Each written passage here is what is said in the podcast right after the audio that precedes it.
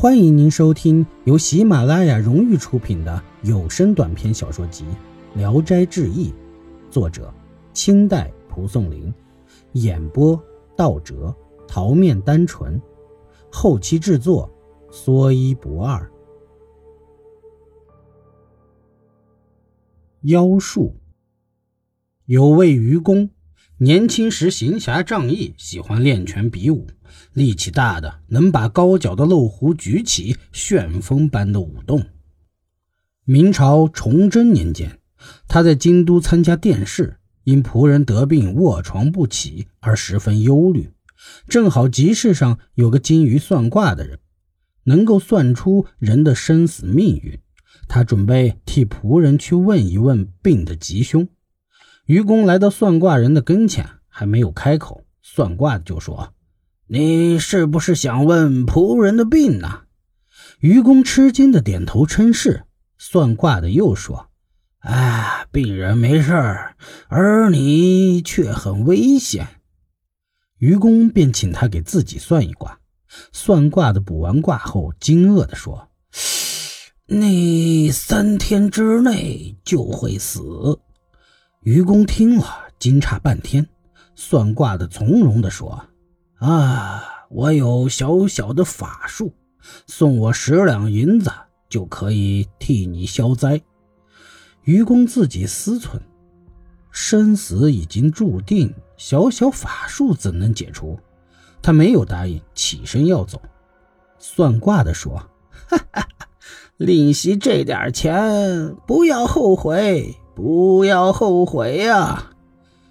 爱护愚公的人都为他担心，劝他把所有的钱都拿出来，哀求算卦的人为他消灾。可是愚公不听。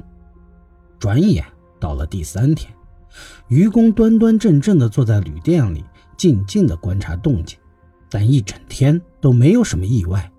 到了晚上，愚公关上门，挑亮了灯，靠着宝剑端坐在室中。一根将过，根本没有死的征兆，就想躺下睡觉。忽然听到窗缝里有悉悉嗦嗦的响声，急忙一看，有一个小人肩上扛着毛戈进来，刚落地就变得和平常人一样高。愚公拔剑而起，即向小人砍去，但飘忽中未能击中。小人急剧变小，又去找窗缝，想要逃跑。愚公飞快地砍去，那小人应手而倒。拿灯一照，是个纸人，已被拦腰砍断。愚公不敢睡了，坐在那里等待。过了一会儿，又一个怪物穿窗进来，面目狰狞如鬼。刚落地，愚公急忙向他击去，砍为两截，都在地上蠕动。恐怕他再起来，又连连击去，件件都中。发出的声音不像是软的肉体，仔细一看是个泥偶，一片片的碎落在地上。于是愚公就移坐到窗下，眼睛注视着窗缝。过了很长时间，听到窗外有像牛喘一样的声音，有个怪物来推窗棂，房间的墙壁被震摇，看上去像要是被推倒的样子。愚公害怕被压倒在墙下，心里合计，不如冲出去和他斗，便猛然打开门，飞奔而出。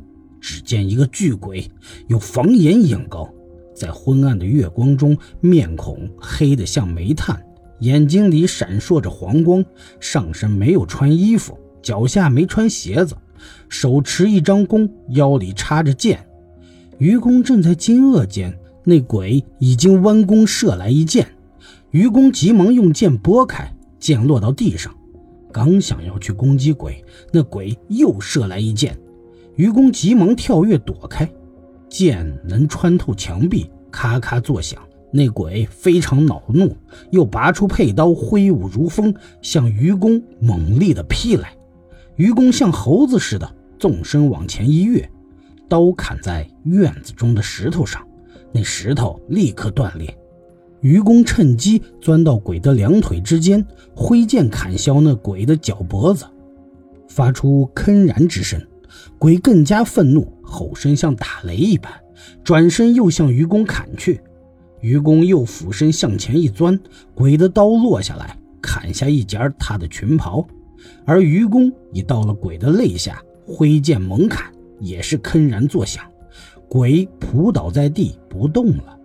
愚公又挥剑乱砍，声音脆裂的像砍木头一样，用灯一照，原来是个木偶，高大如同平常人一样，弓箭还缠在腰间。脸谱刻画的狰狞可怖，凡是被剑砍的地方都有血流出来。愚公怕再来鬼物，便手持竹灯坐到天明，这才悟出那鬼物都是那个算卦的人派来的，想把人害死，用来证明他的占卜之术神奇灵妙。第二天，愚公便告所有的朋友，约好了一起去算卦人的住所。算卦的人老眼看见愚公，转眼间就不见了。有人说这是隐形术，用狗血可破。愚公按那人说的，准备好了再次前往。算卦人又像上次那样隐匿起来。愚公急忙用狗血浇他站的地方，只见算卦人头上、脸上狗血模糊，目光一闪一闪的，像个鬼一样站在那里。于是就把他押送到了衙门处死了。易史是说：“我曾认为花钱问卜是一种呆傻的行为。世界上讲论占卜之道，并且能够准确预言生死之线的，竟有几个人呢？占卜而不准确，人和不占卜一样。况且即使明明白白告诉我死期到来，又将怎么办？”何况还有借用别人的生命来显示卜术神奇的这种人，就尤为可怕了。本集演播到此结束，谢谢您的收听，喜欢请点赞、评论、订阅一下，谢谢支持。